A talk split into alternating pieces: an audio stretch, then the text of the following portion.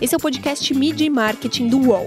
Toda semana a gente entrevista um executivo da área sobre carreira, propaganda e negócios.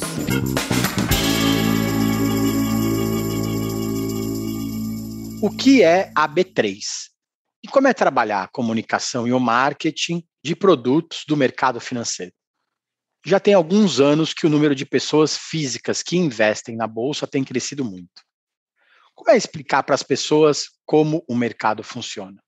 Eu sou Renato Pesotti e para falar sobre esses e outros assuntos, a gente recebe a Ana Buchaim, que é diretora executiva de Pessoas, Marketing, Comunicação e Sustentabilidade da B3. Tudo bem, Ana? Obrigado pela presença. Oi, Renato. Obrigada a vocês pelo convite. Estou super feliz e tenho certeza que a gente tem muito que conversar, é, discutir e acho que vai ser muito legal essa conversa. Legal. Explica primeiro para a gente o que, que é a B3 e quantas empresas estão listadas hoje na Bolsa. Legal. Então, a B3 é a Bolsa do Brasil. Então, quando a gente pensa em Bolsa de Valores, a gente pensa em B3. E o que, que é isso? A Bolsa é o lugar onde se negociam as ações, onde as empresas vêm captam recursos e elas conseguem fazer o seu plano de crescimento. Mas a verdade é que a gente tem muito mais negócio do que isso, né? A gente é uma bolsa de valor e a gente também é depositária de títulos. Né? E tem outros negócios, mas eu vou te contando ao longo do caminho. Hoje a gente tem cerca de 450 empresas listadas na B3. E a história da B3, embora a gente tenha esse nome há pouco tempo, desde 2017, ela começa quase 130 anos atrás que é, vem das histórias das bolsas de valores do Brasil e da consolidação que foi nascendo e que foi tendo ao longo do tempo. Então, todo mundo já escutou falar da Bovespa, da BMF, então essas são origens da B3. Então, a gente fala de B3, o nome é muito novo, mas é uma empresa bastante centenária, né? Tem, muita, muita, muita história por aqui. Então, a presença da B3, ela acontece, muitas vezes as pessoas nem percebem, mas ela já faz parte da vida dos brasileiros há muito tempo. Legal. A B3 hoje ela tem uma operação vital para a sociedade, né, para a nossa economia. Como que foi a gestão disso tudo durante os, os períodos mais, mais tensos da pandemia, né? A gente pensa em bolsa, pensa em um monte de gente, né, junto, tal. Como que foi é, viver esse momento de distanciamento social tendo que continuar em, em, em plena operação para manter a nossa sociedade ativa. Legal, acho que você tocou num ponto fundamental, né? A bolsa ela tem um papel de sustentação da economia do país. E a gente tem muitos negócios, como eu mencionei anteriormente. Então a gente faz a criação e administração dos sistemas de negociação, que é aquela imagem que a gente tem mais fácil de compra e venda de, venda de ação. A gente faz compensação, liquidação, depósito e registro para todas essas classes de ativo, desde ação mesmo até título de renda fixa corporativa e derivativo. É um lugar onde o mercado se encontra. Agora Agora, falando em imagem, né, você falou de distanciamento social, aquele pregão que existia há muito tempo atrás, onde as pessoas gritavam e compravam e levavam, ele não existe desde 2009, mas é uma imagem que a gente tem ainda muito colada na bolsa. Hoje toda negociação é feita de forma eletrônica. Ainda assim, o papel da bolsa é fundamental para a economia e para a movimentação do mercado. E aí, durante a pandemia, o que eu acho que foi bem importante, Renato, a gente está num lugar que é muito central. A gente fala que a gente é o hub do mercado e não é à toa, porque é onde a gente faz o encontro de todos esses clientes, dos bancos, das assets, das corretoras, das empresas com os investidores e também com os reguladores e acionistas. Então, quando a gente estava na crise, se a bolsa para, para todos esses subsistemas, né, todas essas empresas que eu estou mencionando. Então, a gente teve um papel importante de cuidar das nossas pessoas, mas também garantir a continuidade do mercado.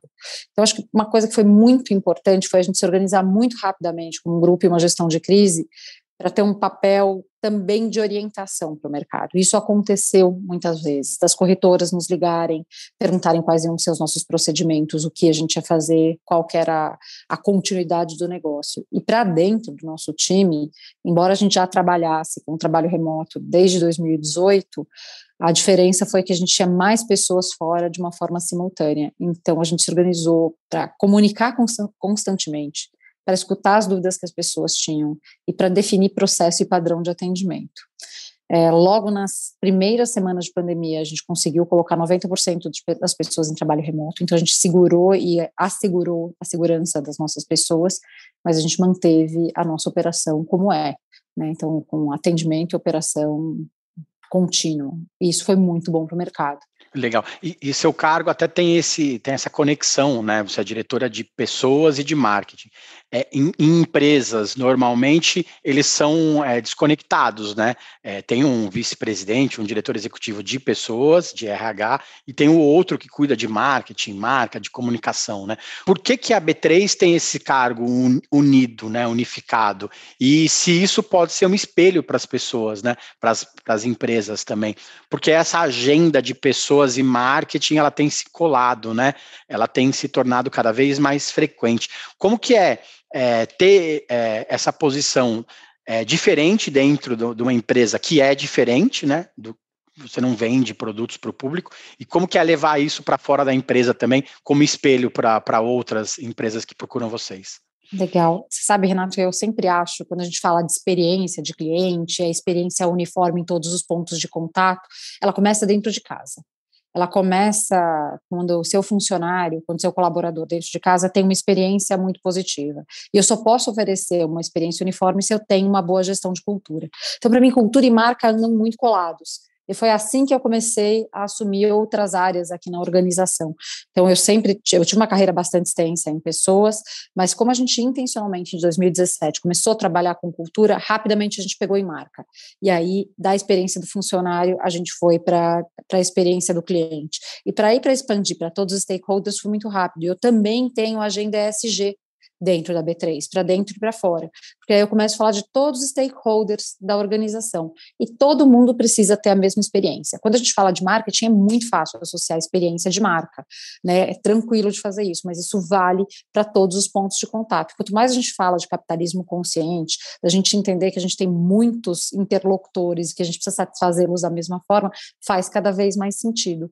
E é curioso porque eu tenho visto também companhias, tipicamente B2B, que passaram a fazer essa função juntas. E acho que tem muito ganho, de verdade, porque a gente acelera é, o, o, avanço de verdade de produtos, é, de entendimento da, do cotidiano, a gente vai mudando a forma como a gente interage, a gente aprende mais rápido, a gente cria um ambiente muito mais diverso e plural do ponto de vista de conhecimento uh, e de impacto das ações que a gente faz, e aí a gente, enfim, consegue atender melhor o mercado. A gente tem ações mais precisas de marketing e comunicação. Então tem sido uma experiência super bacana, viu?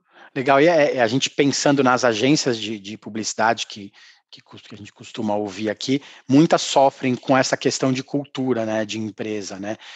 Principalmente porque a maioria delas não tem uma área de marketing, de, de marca, né? Elas pensam muito nos clientes, às vezes, para fora e não pensam para dentro, né? Então, esse é um exemplo de como as coisas é, podem funcionar, só que ao contrário, né? Exatamente como a B3 funciona hoje. Exato, você tem que pensar também no papel institucional, né?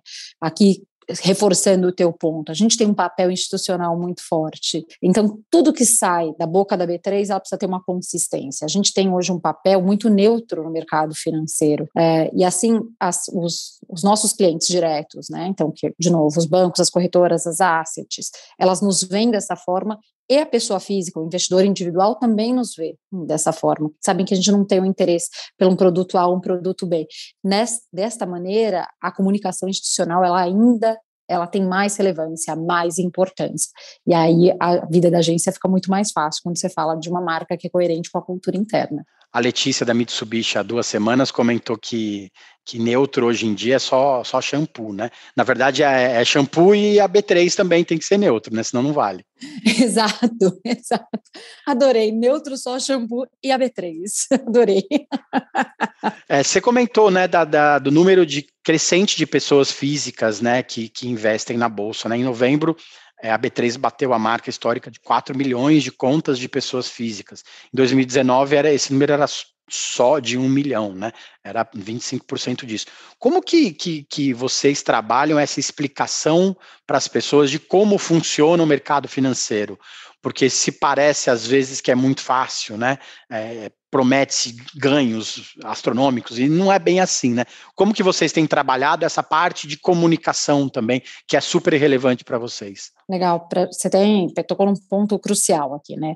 O crescimento da pessoa física, a entrada da pessoa física se deu por muitos fatores. Então, seja pela redução da taxa de juro, seja, e aí a, a redução da taxa de juro faz com que o, o, tipo de investimento recorrente da pessoa física não seja mais tão rentável. E é óbvio que existe uma explosão da rede social, assim como existe em todos os outros setores, dos influenciadores falando sobre investimento. Tem muita gente que entrou nesse negócio de vender curso, de vender formação e de vender sonho, e inclusive de pirâmide, tipo, olha, entra aqui, investe e cresce. E aí, obviamente, o nosso papel é informar muito melhor essa pessoa física. E é óbvio que esse papel não é só da B3. Como é que a gente enxergou o nosso papel? Nosso papel é primeiro de trazer um conteúdo claro e curado para a pessoa consumir. E aí, de novo, quando a gente tem esse papel neutro, que não é shampoo, mas é ótimo, a gente pode falar de um lugar de autoria e autoridade de informação. Então, a gente se apropriou desse lugar que a gente tem e a gente criou uma plataforma de educação, que é edu.b3.org.br, em que a gente organiza cura conteúdo de investimento e oferece para a pessoa física. Essa plataforma é gratuita, então tem muita coisa para o investidor aprender, e o que a gente bate são os fundamentos de investimento ali. Então, que tipos de ativo tem, como, qual é o perfil desse investidor, o que, que ele pode fazer, o que, que é mais adequado para ele, é, que milagre não existe, que existe uma dedicação, um estudo, uma informação, e a gente tem feito muito conteúdo para a pessoa física, né, para esse investidor individual, porque a ideia é que de uma forma clara e descomplicada eles consigam acessar a informação de mercado financeiro. A gente fez uma pesquisa há dois anos atrás para entender o ecossistema do investidor brasileiro e um dos pontos mais importantes é que existe uma sensação do investidor de que existe um financeiro por trás e que o mercado não é para ele. Então, dentro dessa popularização, uma das coisas que mais caiu bem para o investidor é a linguagem simplificada e descomplicada. E foi por aí que a gente foi. E aí, para fazer de novo a ligação com a cultura, essa faz parte da própria transformação da B3. A B3 lá atrás, quando a gente desenvolveu o trabalho de cultura e que a gente fez a fusão das organizações, a gente tomou uma decisão de ser uma organização desburocratizada, mais fácil, mais clara, orientada para o cliente, mais simples, mais pragmática. E essa linguagem, ela também vai para o cliente. Então, basta seguir a nossa rede social, você vai perceber uma evolução da comunicação. E aí tem produto e serviço para quem quiser. Então, tem Minuto B3 que mostra um, um, boletim diário, tem entrevista das empresas que fizeram IPO aqui dentro, tem aulão para falar sobre um determinado assunto, tem um tirar dúvida da pessoa física. Então, na época, por exemplo, de imposto de renda, você vai ver que tem sessões específicas para as pessoas colocarem as suas dúvidas que são respondidas por especialistas da B3. Então a gente tenta aí de alguma forma numa plataforma eu vou usar o termo errado, mas tudo bem, multicanal, entregando produtos diferentes para clientes diferentes e necessidades diferentes, para que essa linguagem seja direta e que venha de uma fonte crível. Isso tem mudado a imagem da B3 no mercado. É legal. Você mesmo comentou que essa relevância dos influenciadores cresceu muito, né? Então, vocês, além de monitorar é, quem está falando sobre a bolsa ou como está falando sobre a bolsa, também tenta é, desmistificar alguns pontos, né? Essa, essa plataforma de conteúdo, ela é extremamente importante hoje. E como que é trabalhar em relação a isso sendo é, neutra, né? Como a gente comentou, é, tendo que, que colocar este, este conteúdo à disposição de todos os consumidores, na verdade, porque ela é completamente aberta, né? Ela é completamente aberta e a gente também faz programas de parceria. Eu te falei assim, a gente não tem intenção de ser a única fonte de conhecimento do mundo e tudo passa por aqui, porque isso nem é verdade, né? A gente acredita numa conversa que é plural, que vem de múltiplas fontes. E a gente faz co-branding, a gente faz trabalho através de um programa de incentivo com outras empresas que fazem bons conteúdos e a gente também oferece. Dessa forma, você não tem um tom, não é, mono, é, é monotemático e não tem um único tom para as pessoas, mas você tem uma pluralidade de pessoas entregando aquele conteúdo. Nosso papel aqui é curar e garantir que a informação que chegue ela seja uma informação precisa, que não seja de qualquer fonte ou que ela não tenha uma qualidade garantida. E assim a gente vai elevando o nível de conhecimento e marcando um ponto que também o mercado é para todo mundo. Como essa plataforma tem muito conteúdo gratuito, é, ela é muito democrática. Então, todo mundo pode acessar, todo mundo pode entender. Então, o mercado também é para mim, também é para você, também é para o fulano, ciclano, beltrano. Então, isso é muito, muito interessante. Se a gente for pensar, 20 anos atrás, o mercado financeiro era um mito.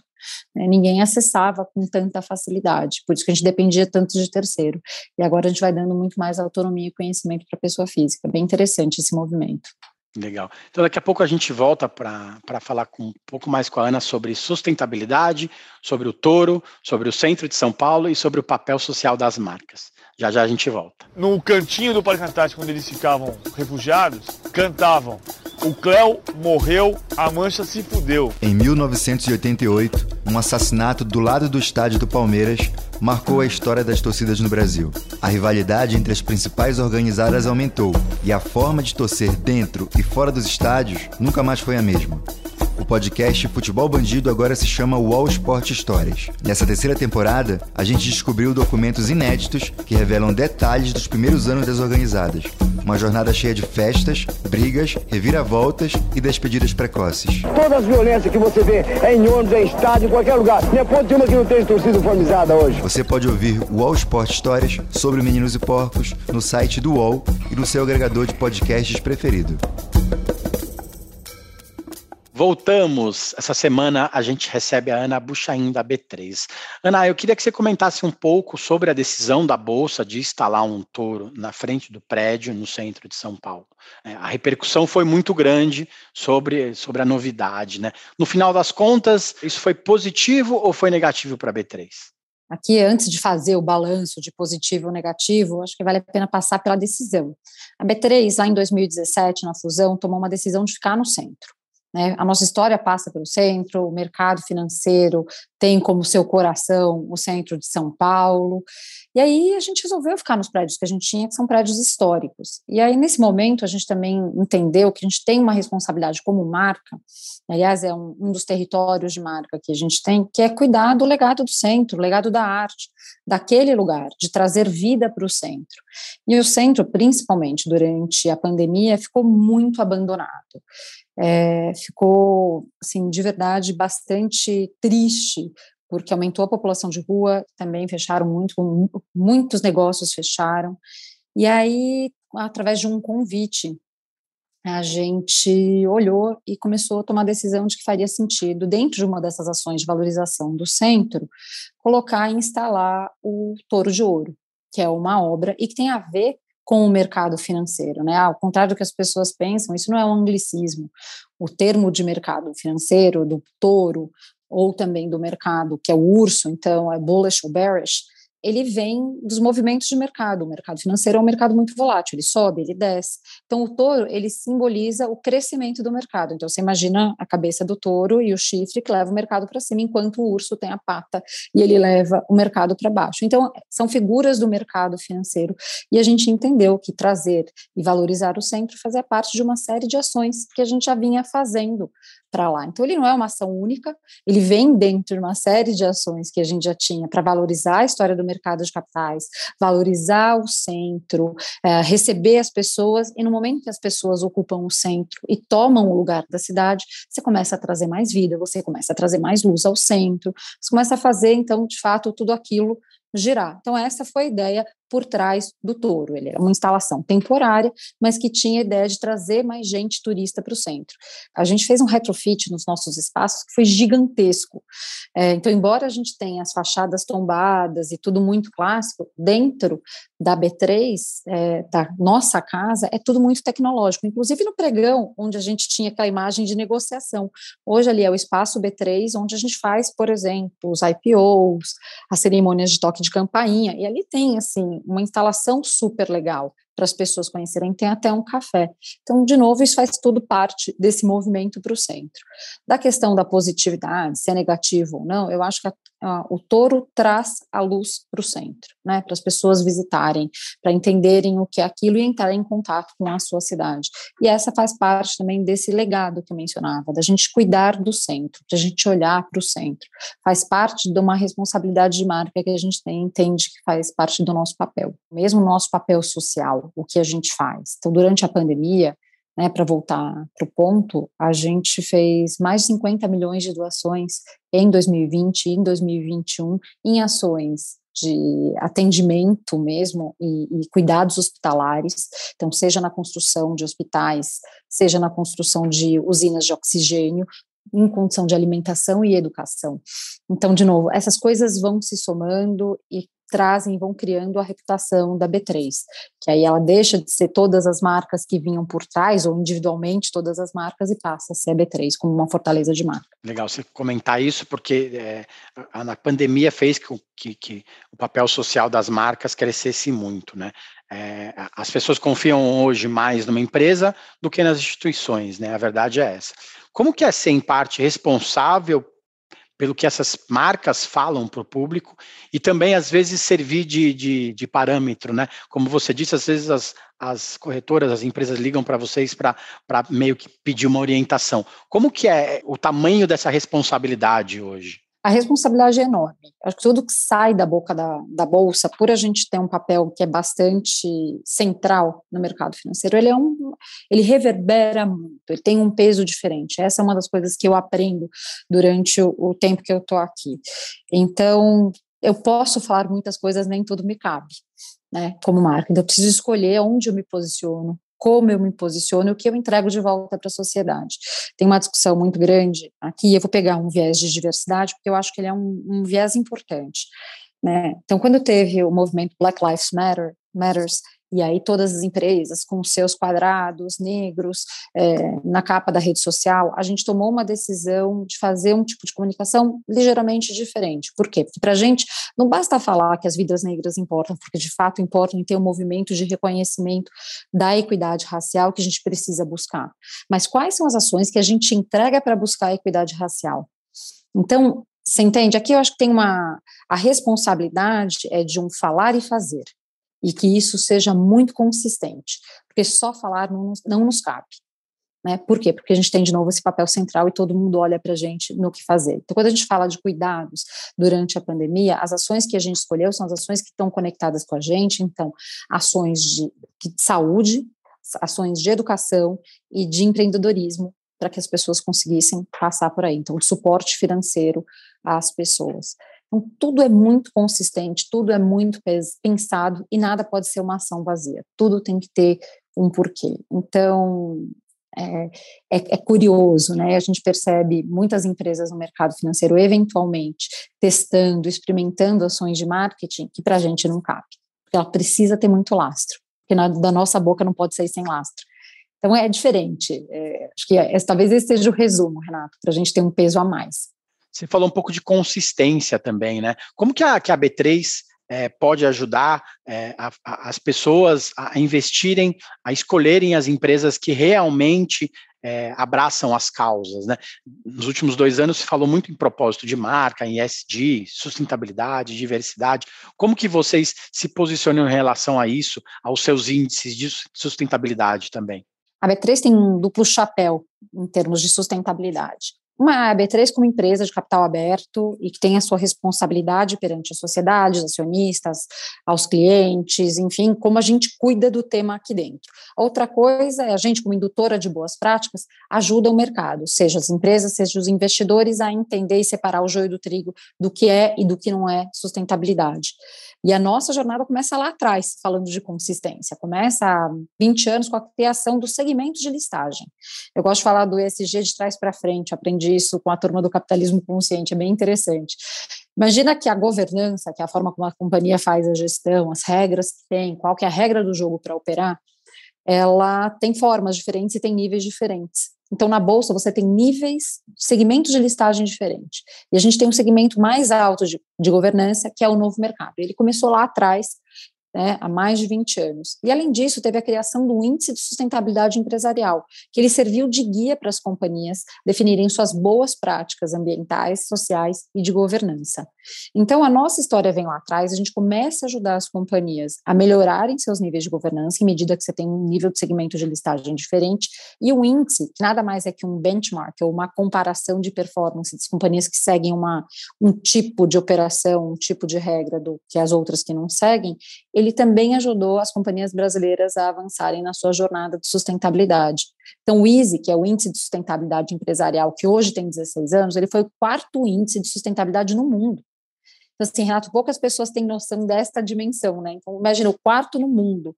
E ele serviu as companhias para que elas começassem a avaliar também as práticas delas contra as companhias brasileiras. E esse ano a gente conseguiu fazer uma virada importante, que ela consegue avaliar a performance dela contra o geral das companhias e também contra os setores. Então, isso serve para ir melhorando continuamente, que acho que essa é a grande abordagem, a sacada da sustentabilidade. E o investidor, por sua vez, ele consegue olhar a prática das companhias a partir de, do momento em que ela entende que aquela companhia configura dentro dos índices de sustentabilidade da B3. O índice não é uma certificação, né, tem uma fantasia de porque a empresa está no índice A ou B, que ela está certificada, isto não é verdade, mas o índice ele segue uma tese de mercado, por isso que a gente tem vários índices de sustentabilidade. Então tem o ISE, que é o índice de sustentabilidade empresarial, que olha o que eles são melhores na categoria, você tem o índice Great Place to Work, que a gente lançou agora em parceria também com o Instituto Great Place to Work, que mede o trabalho é, das companhias em relação ao seu capital humano, então, aquelas companhias que classificam como certificadas ou melhores para se trabalhar entram nesse índice. Você tem o índice de governança, você tem o, índices diferentes, tem o ICO2. Então, o, investidor tem vários instrumentos para avaliar e identificar a tese dele de sustentabilidade e onde ele pode investir ou não. Tudo isso no frigir dos ovos, o que, que traz? Traz mais transparência, mais clareza e mais informação para o consumidor. E aí, para a empresa, também traz um guia de como ele melhora as práticas. Então, esse é um papel bem importante de indução da gente. Ah, legal. E também serve para o consumidor entender um pouco mais, para não ser, às vezes, enganado em uma publicidade ou outra, né? Porque como você tem muitos índices, né? As pessoas são, são potes diferentes de comparação, né? Então também serve para o consumidor entender um pouco mais quem realmente faz, né? Não só quem fala, né? Eu acho que, que essa diferença também é importante para o mercado, né? Aliás, eu diria fundamental, porque é muito fácil alguém colocar um rótulo que é ESG ou sustentável, mas a ação de fato não tem impacto. Quando você usa índices como esse, você tem critérios, metodologias que são muito fortes e robustas que ajudam então o investidor a fazer uma alocação mais correta da, de acordo com a tese deles de investimento, claro. Legal. Você trabalha numa área que ainda é muito, muito voltada para o público masculino, né? Como você foi parar dentro do mercado financeiro? Olha, é uma história longa, mas eu vou tentar fazer curta, né? Eu, de fato, não fazia a menor ideia do que eu ia fazer de faculdade, e aí eu estava, de verdade, sem brincadeira, eu podia ir para é, engenharia genética ou direito, falei, melhor fazer administração, porque eu não vou correr muito risco e vou precisar ser administradora de alguma forma. E a verdade, eu comecei a trabalhar e estagiar muito cedo. E eu estagiei logo no meu primeiro ano de faculdade, trabalhei em agências de marketing, trabalhei em RH, trabalhei em consultoria de qualidade industrial, e quando eu estava para me formar, eu prestei, fiz como todo mundo faz, um montão de programas de trainee, prestei todos para marketing, exceto um para RH, que era do Citibank na época. E o que aquele programa dava, ele dava uma formação muito diferenciada para um profissional de RH, inclusive com possibilidade de expatriação, que era uma coisa que eu tinha muita vontade de fazer. E aí eu passei em muitos programas em marketing e passei naquele em RH. E aí eu entendi que era seria muito importante para minha formação profissional poder viver fora do Brasil. E aí eu entrei no City e me apaixonei pelo mercado financeiro. Eu achava que não ia ser muito legal, que eu não ia gostar. Mas a verdade é que o mercado financeiro é para todo mundo e ele é muito legal. Não estou falando que não tem machismo, que tudo são flores. É, tenho 20 anos de mercado financeiro, muita coisa evoluiu de lá para cá. Mas a verdade é que eu me encontrei nesse lugar, porque é um lugar pragmático, de fatos e dados, é um lugar é, em que você precisa ser articulado, você precisa trabalhar bastante o teu lado uh, cognitivo, intelectual, você precisa se expressar bem, você precisa vender a tua ideia, e foi assim que eu fui crescendo e me desenvolvendo. E te falo, eu amo o mercado financeiro, eu sou assim, de verdade apaixonada. Tem muita gente boa, ideias florescem aqui é, e eu aprendo muito. Então, só posso ser grata por ter passado nesse programa lá atrás. E no final foi parar no marketing de qualquer forma.